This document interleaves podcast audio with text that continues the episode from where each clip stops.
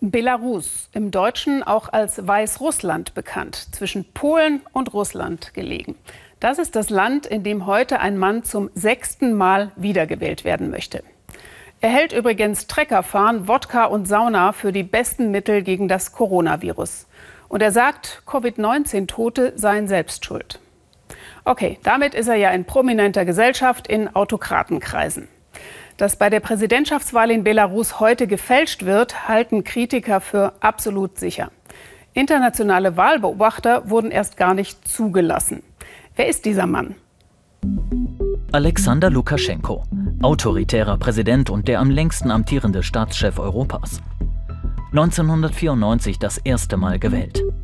Agrarwissenschaftler mit einem Hang zur Sowjetzeit. Staatsunternehmen, keine freie Presse, Sowjetsymbole. Die Opposition ist ihm immer schon ein Dorn im Auge. Ab 1999 verschwinden in Belarus fünf Oppositionspolitiker, mutmaßlich ermordet von Killerkommandos mit Verbindungen zur Staatsspitze. Eine vom Westen als undemokratisch bezeichnete Volksabstimmung 2004 macht ihm den Weg frei für unbegrenzte Amtszeiten. Fünf sind es schon, eine sechste hätte er jetzt gerne. Ich bin nicht heilig. Ich habe gute und schlechte Seiten. Aber ihr kennt mich. Ihr wisst, wozu ich bereit bin und wozu nicht, was ich kann und was nicht. Und ihr wisst, euer Leben ist mir heilig.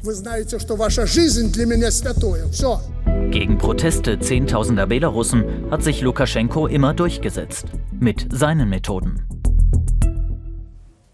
Wie war das gleich? Euer Leben ist mir heilig? Gestern wurde die Wahlkampfleiterin von Lukaschenkos Gegenkandidatin festgenommen. Sie selbst, die 37-jährige Svetlana Tichanowskaja, musste in der Nacht noch untertauchen. Das heißt, sie konnte nur knapp merkwürdigen Gestalten in ungekennzeichneten Autos entkommen. Und in den sozialen Medien sehen wir auch heute, wie Menschen von der Straße weg verhaftet werden. Zum Beispiel, wenn sie Armbänder der Opposition tragen.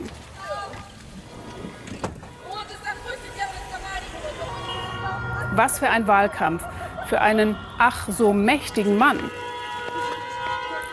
Ausgerechnet eine weibliche Gegenkandidatin, die übrigens für ihren inhaftierten Mann eingesprungen ist, schien Lukaschenko jetzt gefährlich zu werden. Die Gegnerinnen erheben ihre Stimmen. Ina Ruck und Ilya Kuznetsov.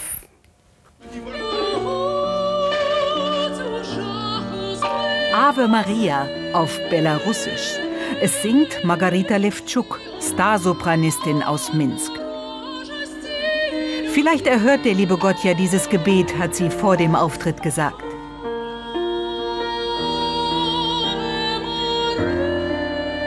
Margarita singt für ein neues Belarus. Und für die drei neuen Superfrauen. So sehen sie ihre Fans. In der Mitte die, der sie hier zujubeln. Sveta rufen sie, Gemeint ist Svetlana Tichanowskaja, 37, Hausfrau, Lehrerin, Mutter zweier Kinder und neuerdings Präsidentschaftskandidatin. Ehrlich gesagt ist es mir unangenehm, wenn ihr mich so bejubelt. Ich bin doch wie ihr. Ja, ich bin klasse. Aber ihr seid es auch. Danke, ihr könnt sicher sein, ich ziehe das hier durch bis zum Sieg. Eigentlich wollte ihr Mann bei der Wahl kandidieren, doch er wurde verhaftet. Also macht sie es selbst. Mit ihr auf der Bühne stehen noch zwei Frauen. Maria Kolesnikova war Wahlkampfleiterin für einen Kandidaten, der ebenfalls jetzt im Knast sitzt. Und Veronika Zepkalo.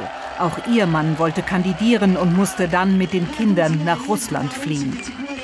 Die drei Frauen haben im Handstreich die zerstrittene Opposition vereint hinter Svetlana Tichanowskaja. Ihr wichtigstes Wahlversprechen, sofortige Neuwahlen mit allen Kandidaten. Das weiße Armband ist das Zeichen der Opposition. Auch Margarita Levtschuk, die Sopranistin, trägt es. Margarita stammt aus einem Dorf im Westen des Landes. Sie ist immer noch hier gemeldet. Zur Wahl ist sie hergefahren. Besuch bei der Oma. Dass ausgerechnet sie, bis vor kurzem Vorzeigetalent des Staatstheaters, jetzt für die Opposition singt, hat viele überrascht.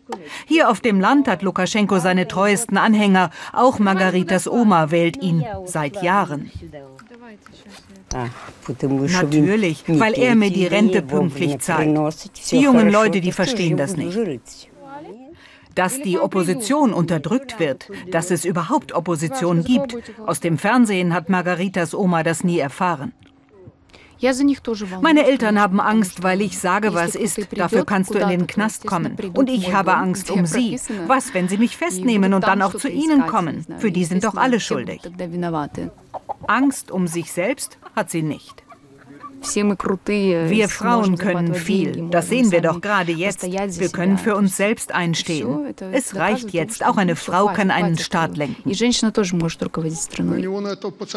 Was Präsident Lukaschenko von einer Frau als Staatschefin hält, erzählt er bei jeder Gelegenheit. Unsere Verfassung ist nicht für eine Frau gemacht. Unsere Gesellschaft ist nicht reif, für eine Frau zu stimmen. Wir sind hier nicht Litauen. Die hatten eine Präsidentin, die musste nur ein bisschen lächeln und herumsitzen, ohne Verantwortung zu tragen. Bei uns ist das nicht so. Unser Präsident wird ein Kerl sein. Möglicherweise sieht sogar Svetlana Tichanowskaja das so. Sie wolle wirklich nur gewinnen, um alle politischen Gefangenen zu befreien und dann sofort Neuwahlen ansetzen, sagt sie im Interview. Weitermachen sollten andere. Aus unserer Sicht haben wir schon gewonnen. Wir spüren die Stimmung, wir sehen, wer alles zu uns kommt. Die Leute wollen den Wandel. Aber unser Land braucht jetzt einen Manager, der sich auskennt in ökonomischen und politischen Prozessen. Einen sehr fähigen Manager. Und das bin sicher nicht ich.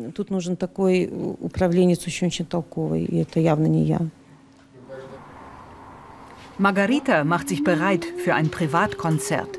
Staatliche Aufträge bekommt sie jetzt nicht mehr. Sie war auf vielen Demos, hat sehr viele Festnahmen gesehen. Vielleicht haben sie Angst vor uns, weil wir so viele sind, aber der Platz in ihren Zellen reicht nicht für alle. Jagdszenen in Minsk, auch am Wahltag. Wer nach Opposition aussieht, wird weggeschnappt. Wer die alte Staatsflagge zeigt, ein Symbol der Opposition, auch. Ganz offensichtlich liegen die Nerven blank bei Lukaschenko.